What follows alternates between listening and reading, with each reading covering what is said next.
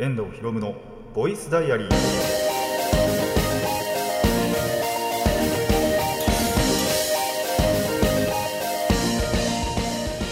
ラジオの前の皆さんこんにちは。遠藤博夢のボイスダイアリー。パーソナリティの遠藤博夢です。タイトル直訳すると声の日記。僕の身の回りで起きたことを話したり時に何かしらの紹介をする雑談系の番組です。というわけでお久しぶりです、え2週間ぶりですかね。てか、え2週間空けてだから3週間ぶりって言った方がいいのかな？えーの更新となります。まあ、リアルタイムでね、追ってる方に関してはそれですけども、あの後々からね、聞いてくださってる方には分かんないかもしれないんですが、えーちょっとね、2週間ほど お休みをいただきまして、まあ、何があったかっていうのは、もうお察しの方もいると思うんですけども、あれですね、まあ、なんでその辺はコーナーで話していこうと思うんですけど、まあ、そうですね、だいぶ大変でしたね。もう、まあでも、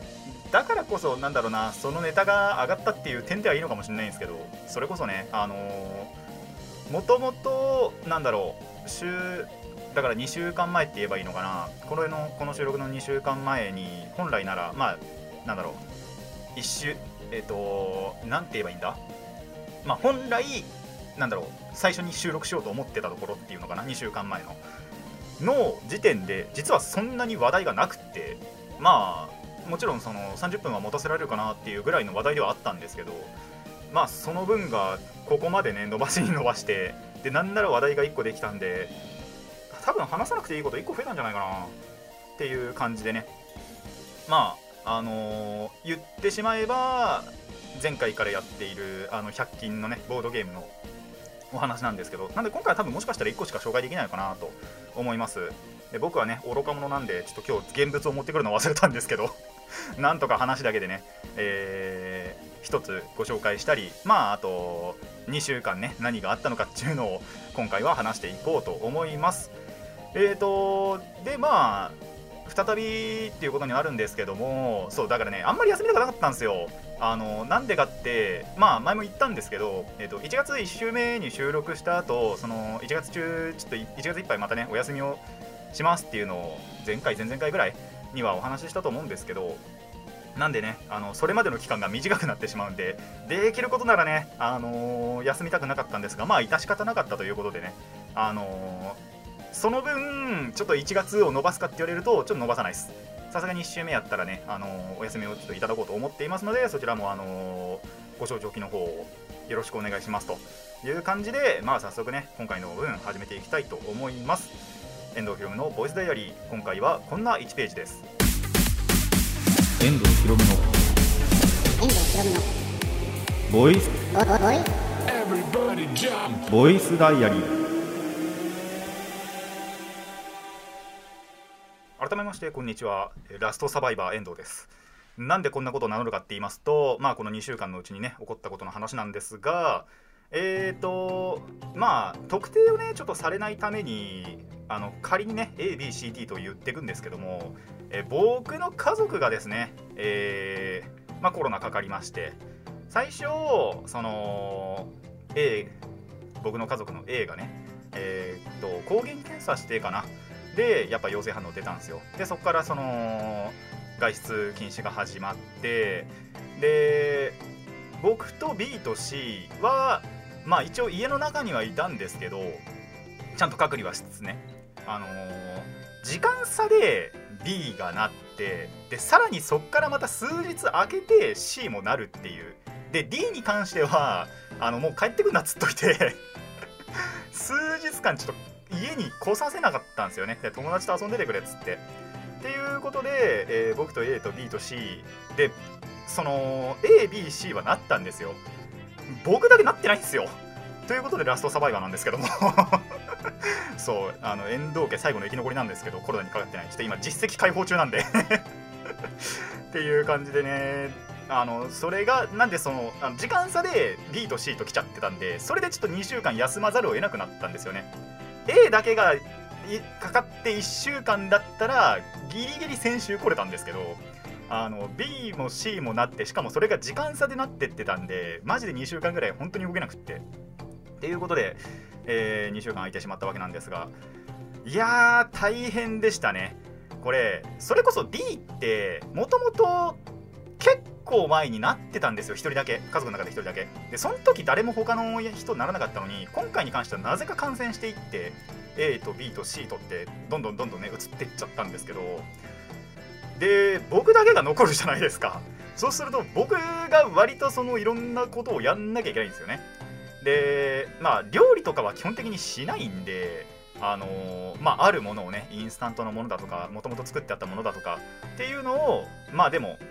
その各各々の部屋に持ってってとか。で何が一番大変だったかっていうとあの、まあ、うち猫を飼ってるんですけど2匹。ちっちゃいのとでっかいのと飼ってるんですよ。で大きい方の猫がめっちゃくちゃに寂しがり屋でであと多分所定の位置で寝たいんですよね。寝る場所がもう決まってて寝たいここで寝たいっていうのが。でただそのちょうど寝床にしている部屋はもちろん隔離部屋にしちゃってるんで入れちゃいけないんですよ。ってなるともうドアガリガリガリガリやっちゃってまあですっごい泣くんですよ。まあうるさくって。それをあやすのが一番大変だった。でしかもそれってちゃんと夜なんでもう夜の12時とか1時とかの話ですよ。にそれをやられるもんでまあ無視してもいいんですけど多分ストレス溜まっちゃうんですよね。っていうことでそのでっかい方がとりあえずなんとか寝るようにまあ寝かす方法がもう一個一応あるんでそれを試しながらやっと寝たなっていうところで自分も寝るんですけどまあです小さい方は割とその辺おとなしいんですよ。もうどこでもいいから寝れればいいやっていう感じなんですけど。そうなるとどこに来るかっつうと僕の部屋にしか来ないんですよ。でまあ頭の方で寝られたり足の方で寝られたりするわけなんですけどまあ重たくてしょうがないですよね。上に寝られるとね。っていうことでねちょっとまあそれが続いたのは言うても3日4日ぐらいだったかなちょうど。ちょうどでもねえか。そうそうしなきゃいけないってなったのは多分3日か4日ぐらいだったと思うんでまあその3日4日間はだいぶ来ましたね。全然寝れねえしまあだから朝に寝たんですけど さすがにね。でそうあのね抗原検査を毎日毎日してたわけじゃないんですけどただまあなんだろう時間を空けてやっても陰性だったんで陰性の時にはバイト行ったりとか、まあ、バイトも2日間ぐらい休んだかな。っていうのもあったりして。でそう陰性ってってなっても僕自身体調悪いってことまあ体調いつもとはねあのいつもよりはちょっと悪かったんですよ体調は。まあそれは勝手なあれなんですけど解釈なんですけどあの免疫が戦ってたのかなとは思ってますね。それのおかげでちょっと若干やっぱ自分としても行動はしにくかったというかまあちょっと頭が痛かったぐらいなんですけどっていうのはあったかな。多分それは陰性の時陰性ってちゃんとなんだろう検査抗原検査して陰性ってなった時でもあの頭は痛かったんでまあそれはそうなのかなと勝手に解釈はしていますね。いやー本当にねなんでなってないんってと なんでなってないんだろうっていうのは結構やっぱ不思議今でも不思議ですね。ちょっとあのこの収録の朝には抗原検査してないんですけどもなんならちょっとこの前日に酒を飲みすぎて今吐きそうなんですけど。あのーそれとはまあちょっと別の話としてちょっとね今日はねその抗原検査はしてないわけなんですがなんで陰性か陽性か実は分かってないんですよ。だからちょっとおっかないんですけどもね。この後もあの予定があるんであのばらまきにばらまきに行くっつったらちょっとあれですけども。あのーまあ気をつけながらね行動はしていこうかなと思います。でそのなってない不思議についてなんですけど一応仮説というかまあこれかなって思うのが3つほど一応ありまして。1つは湯船に浸かること。あの僕の家族の中で唯一僕だけが湯船に浸かるんですよ。このあてか夏場でも。なあもう春夏春夏秋冬をもうとりあえず湯船を張ってできる限り浸かりたい。あのーその日の夜の予定によっては例えば見たいテレビがあるとかってなるとそのシャワーだけで済ましちゃう時もあるんですけどまあできることならやっぱりその毎日入りたいしで結構その他の誰も入らなくても僕が入るからっつって湯船張ることあるんですよ。でちゃんと湯船使って。っていうのはまあ一つやっぱりあるのかなっていうのとあとヨーグルト飲むヨーグルトまあ毎日毎日これも飲むわけじゃないんですけどまあなんだろう。家にあれば飲むしであとバイト中例えば休憩時間があった時なんかは絶対ヨーグルト飲んでるんでそれもあるのかなってヨーグルトって結構やっぱりその健康にいいっていうのはまあ皆さんご存知だと思うんですけどっていう習慣も他の家族はしてないのかなっていう。まあ家にあったらね飲む分は多分みんな飲むと思うんですけど。あのー、がっつりそういうなんだろうな結構デカめのカップのね、あのー、飲むヨーグルトを飲んでるのは僕だけなのかなっていうのが2つ目。で3つ目はウォーキングかなっていう。まあ僕といえばね、あのー、散歩、まあ、これも毎日してるわけじゃないんですけどもどっか行動するってなるとまあ歩きか電車かしかないんですよ。最近自転車もちょっと乗らなくなったんでね。最近もう結構前からだけど自転車はちょっと乗ってなくて本当にほとんど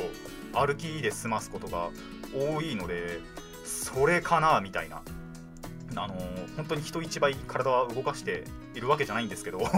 家族の中では多分お父さんの方が絶対体動かしてるんで。とはいえウォーキングってなるとさすがに僕の右に出る者はいない。家族の中ではね。ってなるとまあその3つはあるのかなって思ってはいますね。その僕だけがしてて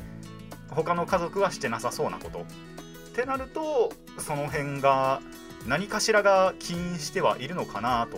思勝手に解釈してます。これ本当に医学的根拠とかマジでないんで僕あの医療従事者とかでもないですし。ただなんだろう比較してそのなった人たちと僕とを比較してまああと今までかかった人の中にこの辺やってる人絶対いると思いますからね。なんで絶対それじゃないと思ってるんですけどあくまで家族の中で比較するんだったらその辺なのかなっていうのはあったかなと思います。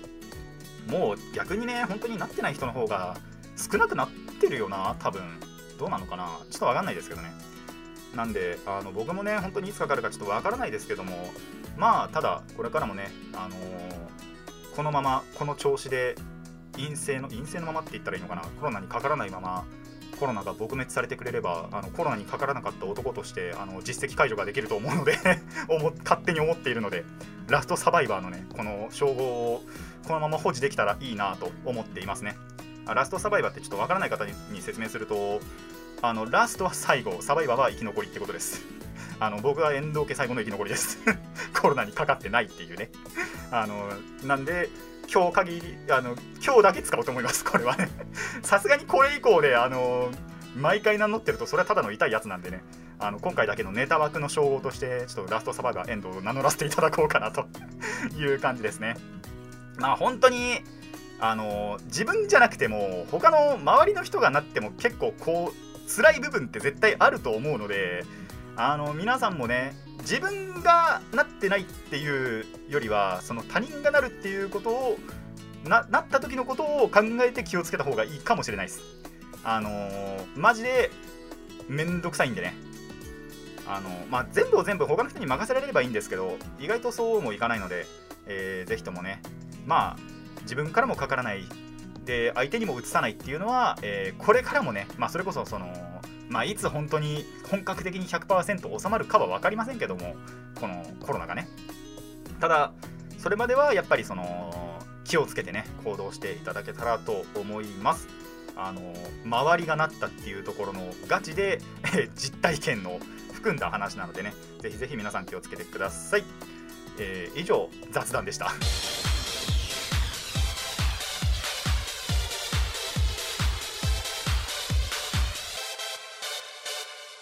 遠藤ひろむのボイスダイアリー、えー、続いては商品の紹介をね、えー、していこうと思います。ということで、えー、今回もね100均のボードゲームのお話をしていこうと思います。今回紹介するのが、え生物学カードゲームセルジェネリックですね。という、えまあ、カードゲームなんですけどもも、えーとダイソーで100円で売ってるカードゲームなのでこちらを今回紹介していきたいと思います。えーとでこれを語る上でまずその知っておいてもらいたいのがこれってダイソーオリジナルじゃないんですよ。前回紹介した、えーと、虫神器は、えーと、完全にダイソーオリジナルなんですけども今回のこのセルジェネリックはですね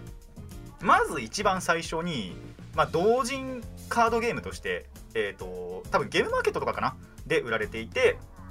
えー、その時の名前もう本当に元祖はえー、生物学カードゲームセルあじゃない、えーと、生物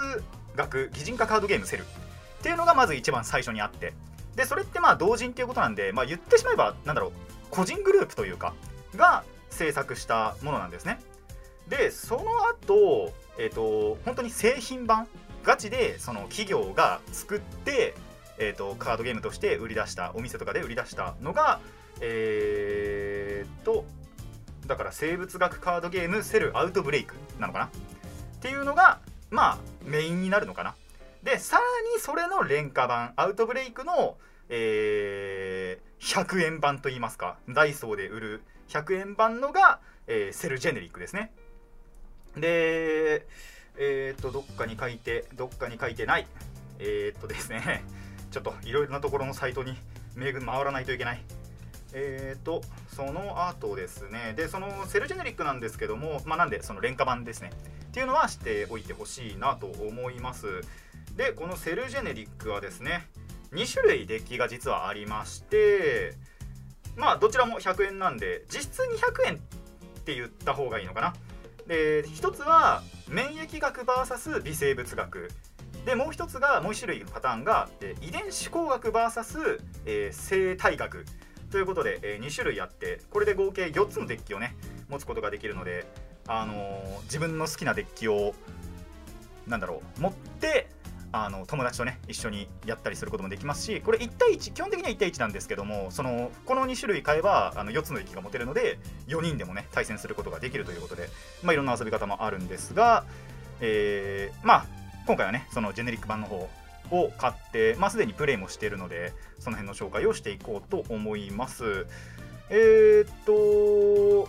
そうですね感覚としてはですね遊戯王がまあ一番近いのかなと。遊戯王とまあでも完全に遊戯王かって言われると遊戯王とシャドバかな？シャドバースってあのデジタルカードゲームでそれが一番近いかなと思いましたね。えっ、とでそうルールはそのセルジェネリック、えー、と製品版のアウトブレイクとジェネリックと比べて、まあ、共通の部分とかもあればそのカットされてるところもあるっていうのがあってあとなんかいろいろその処理が違う部分だとかっていうのもあったりするのでまあ本家よりも本家製品版よりは覚えることが実はシンプルでまあシンプルとは言ってもちょっとね難しいところもあるかもしれないんですけどまあ製品版ができるならこれもできるなって感じだしまあこれを知ってれば製品版やるときも、まあ、若干楽になるのかなっていうちょっと全然違うところもあったりするんですけど、えーまあなんだろう感覚的にゲームを進めることはできるようになるんじゃないかなと思いますね。えーっとそうでさっきも言ったんですけど本当にその2つのねデッキをどっちも買って4種類やって多人数戦するもよしでカードをねその基本的にはその一つ一つのデッキになんだろう入ってるカードって決められててこの遺伝子広角はこのカード群だけとかっていうのもあるんですけどそれをその入れ替えてあの構築戦をするもよし。でルールブックに書いてあるんですけど1人プレイもこれできてなんでそれもよして。であとルールブックに書いてあったのがあえてルール変更してやってもいいよみたいなことも書いてあるので、えー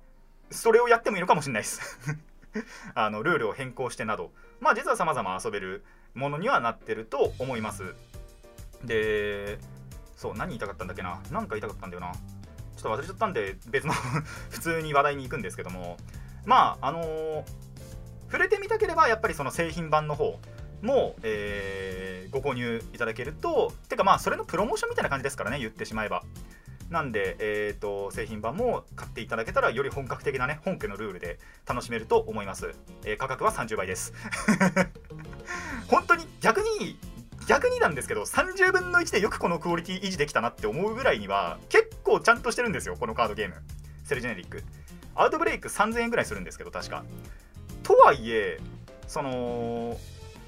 30分の1で削ったのがこれか。まあ15分の1かな。言ってしまえば。2種類で200円するんで。15分の1だと思うんですけど15分の1のクオリティではないよなっていうぐらいにはちゃんとルールもしっかりしてるので、えーぜひぜひねやってみてほしいなと。あそう思い出した。あのー最初にも言ったんですけどこれ擬人化カードゲームっていうことでそのいろんなものが擬人化されてるんですよ。なんでそういった部分でもとっつきやすいかもしれない、まあ、のー過去にはね働く細胞っていう、まあ、アニメ漫画があったと思うんですけどそれやっを見てた方であれば絶対抵抗なくできると思いますしまあイラスト全然違うんですけど同じ例えば白血球とかであっても白血球なかったかな？赤血球とかもいなかったかな？ヘルパー T 細胞とかいたと思うんですけどキラー T とかヘルパー T とかは、えー、と擬人化されてたと思うんですけどそれのイラストはもちろん側は違うんですよ働く細胞とはね。ただまあそれに近い要はその実際にはすごい拡大しないと見えないようなもの、まあ、セルって細胞ですからね。が、えー、と擬人化されてで、えー、とそれらが戦うっていう点ではあのーそういう擬人化がね大丈夫な方であれば抵抗なく遊べると思いますので、えーまずはやっぱりねこの100円まあほんと100円ですからねこれ。飽きても100円100円失っただけなんで200円かな。あのーまずは買ってみてやってみてでえっ、ともしもっと本格的なのをやりたければ3000円の製品版っていう流れが一番いいんだと思います。おそらく僕は買わないと思います。ボードゲーム他にもいろいろあるんでね。あのー今回は100円で済ませられるっていうそれでもそのクオリティっていうのが、えーまあ、前回のね虫神器もそうですけどセルジェネリックもすごい200円にしてはちゃんとしてるなっていう感じはありますのであのぜひぜひダイソーで。これはね虫神器よりは注目されてないのかな。虫神器がなんか結構いろんなところで売り切れてるっていうのは聞くんですけどこっちは多分どこ行っても売ってると思いますのであのぜひぜひね今のうちに売り切れないうちにえーやってみていただきたいなと思います。ということで今回は、えーなんだっけ 生物学カードゲームだったかな。やべえ名前忘れちゃった、えーセルジェネリックをね、えーご紹介いたしました。ぜひね製品版の方も遊んでみてください。以上商品の紹介でした。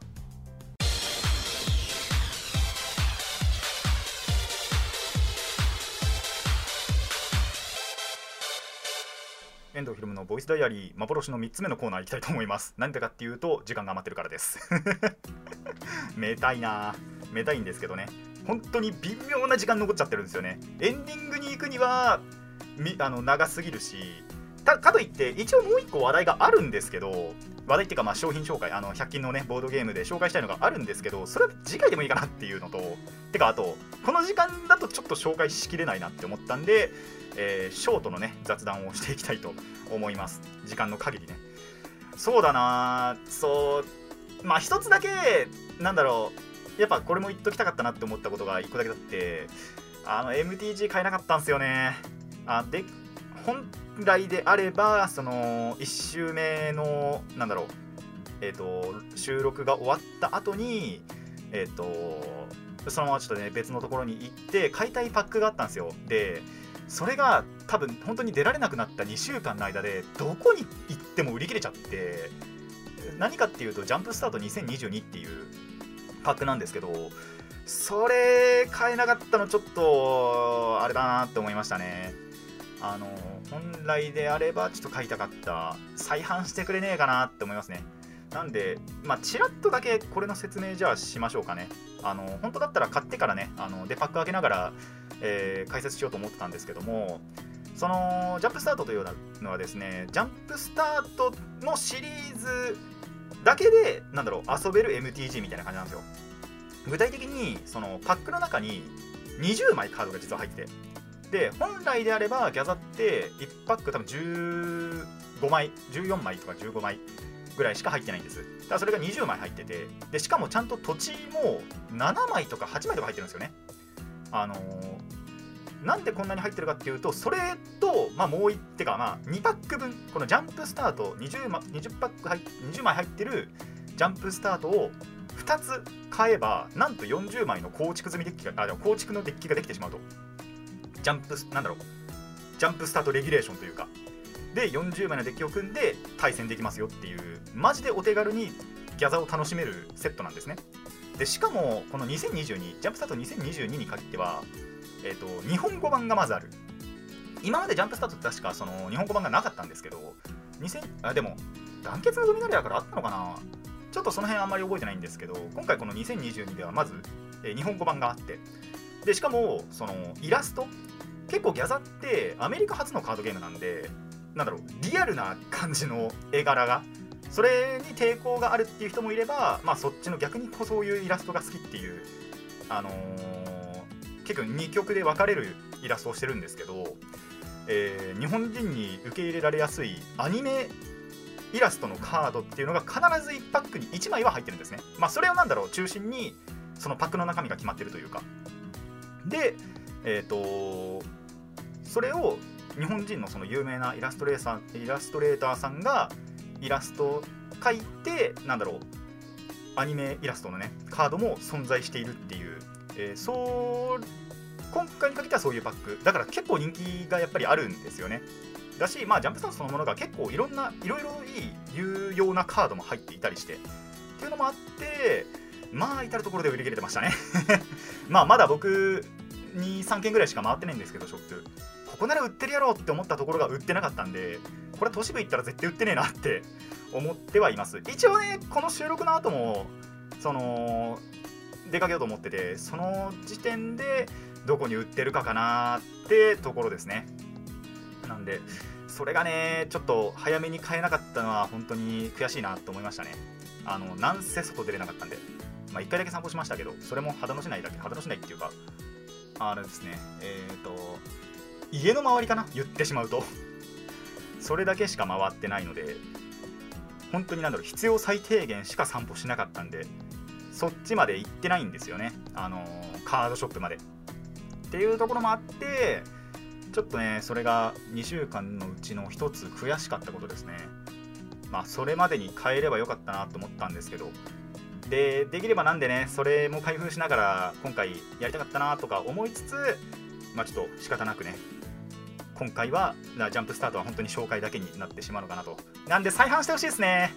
再販してもらえたら絶対買うなっていうところでもあるので、えーそれ待ちということで。それがあったらまあ改めてまたね、あのーご紹介できたらななんて思っています。よしいいな。よしその話ができて時間もちょうど良くなったので、えー悔しかったなという話でした。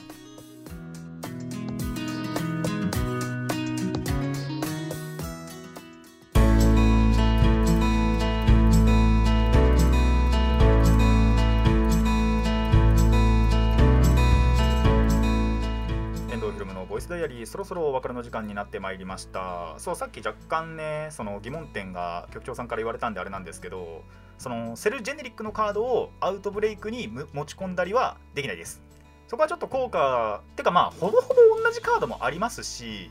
若干効果が違うのもあるからっていうのもあるんですけどまあカードゲームとして別物として考えてもらった方がいいかな。あのーえー何が例えやすいかな。ガンダムウォーにガンダムウォーネグザのカードを入れるような感じなんで 絶対わかんないだろうけど。僕もガンダムウォーやってなかったんでね。あのガンダムウォーっていうガンダムのなんだろうカードゲームがあったんですよ昔。であの存在だけは知ってるんですけど、あのやったことはもちろんなくてカードも1枚も持ってないんで、えーそういうのもあるよということで。そう。でもその辺って別の確かカあれ別のカードゲームなんだよな多分。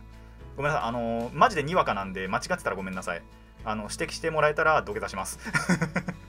ガンダムをやってた人いるのかな？ネグザやってる人いるのかな？っていう感じですけど。えー、なんだろう逆に？あーじゃあえっ、とこっちの方がいいか。えっ、とバンダイ版の遊戯王にコナミの遊戯王を混ぜるような感じです。これなら分かりやすい。分かんないと思うけど。